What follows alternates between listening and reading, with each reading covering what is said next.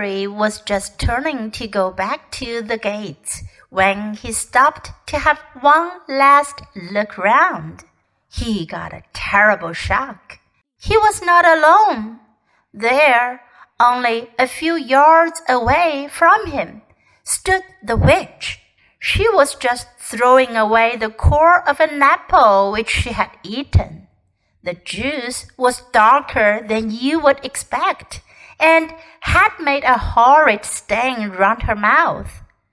Diggory guessed at once that she must have climbed in over the wall, and he began to see that there might be some sense in that last line about getting your heart's desire and getting despair along with it. For the witch looked stronger and prouder than ever, and even, in a way, triumphant. But her face was deadly white, white as salt. All this flashed through Diggory's mind in a second. Then he took to his heels and ran for the gates as hard as he could pelt. The witch after him. As soon as he was out, the gates closed behind him of their own accord.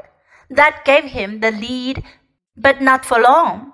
By the time he had reached the others and was shouting out, Quick, get on, Polly, get up, Fledge! The witch had climbed the wall or vaulted over it and was close behind him again. Stay where you are, cried Diggory, turning round to face her, or we'll all vanish. Don't come an inch nearer. Foolish boy, said the witch. Why do you run from me? I mean you no harm. If you do not stop and listen to me now, you will miss some knowledge that would have made you happy all your life. Well, I don't want to hear it, thanks, said Diggory. But he did. I know what errand you have come on, continued the witch for it was I who was close beside you in the woods last night and heard all your counsels. You have plucked fruit in the garden yonder. You have it in your pocket now, and you are going to carry it back untasted to the lion for him to eat, for him to use. You simpleton! Do you know what that fruit is? I will tell you. It is the apple of youth the apple of life. I know, for I have tasted it, and I feel already such changes in myself that I know I shall never grow old or die. Eat it, boy, eat it, and you and I will both live forever and be king and queen of this whole world, or of your world, if we decide to go back there. No, thanks, said Diggory. I don't know that I care much about living on and on after everyone I know is dead. I'd rather live an ordinary time and die and go to heaven. But what about this mother of yours whom you pretend to love so? What's she got to do with it? said Diggory. Do you not see, fool, that one bite of that apple would hear her? You have it in your pocket. We are here by ourselves, and the lion is far away. Use your magic and go back to your own world. A minute later, you can be at your mother's bedside, giving her the fruit. Five minutes later, you will see the color coming back to her face. She will tell you the pain is gone. Soon, she will tell you she feels stronger. Then she will fall asleep. Think of that hours of sweet natural sleep without pain, without drugs. Next day, everyone will be saying how wonderfully she has recovered. Soon she will be quite well again. All will be well again. Your home will be happy again. You will be like other boys. Oh, gasped Diggory, as if he had been hurt, and put his hand to his head, for he now knew that the most terrible choice lay before him. What has the lion ever done for you that you should be his slave? said the witch. What can he do to you once you are back in your own world? And what would your mother think if she knew that you could have taken her pain away and given her back her life and saved your father's heart from being broken? And that you wouldn't, that you'd rather run messages for a wild animal in a strange world that is no business of yours? I, I don't think he is a wild animal, said Diggory in a dried up sort of voice. He is, I don't know. Then he is something worse, said the witch.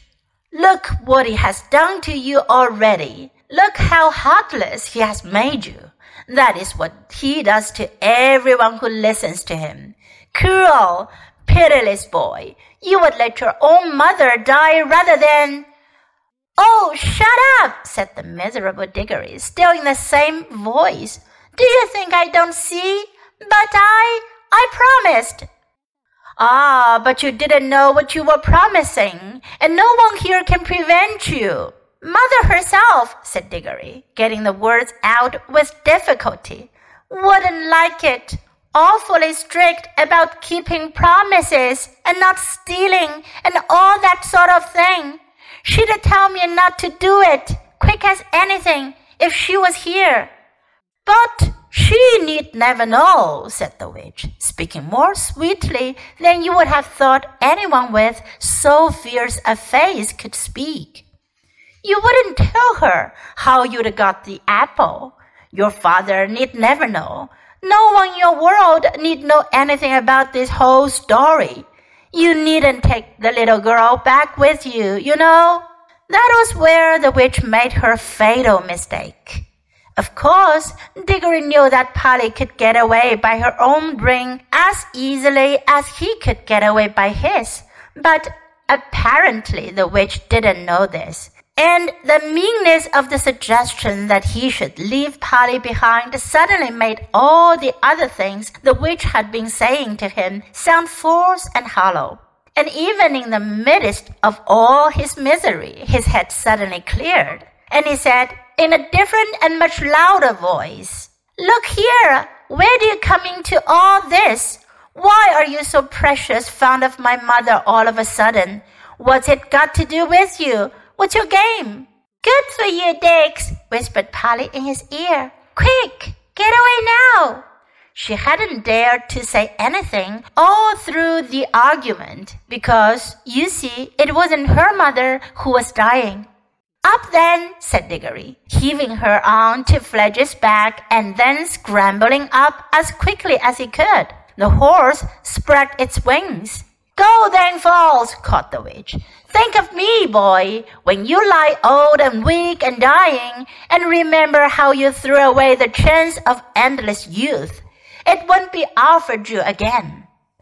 They were already so high that they could only just hear her. Nor did the witch waste any time gazing up at them. They saw her set off northward down the slope of the hill. They had started early that morning, and what happened in the garden had not taken very long, so that Fledge and Polly both said they would easily get back to Narnia before nightfall. Diggory never spoke on the way back, and the others were shy of speaking to him.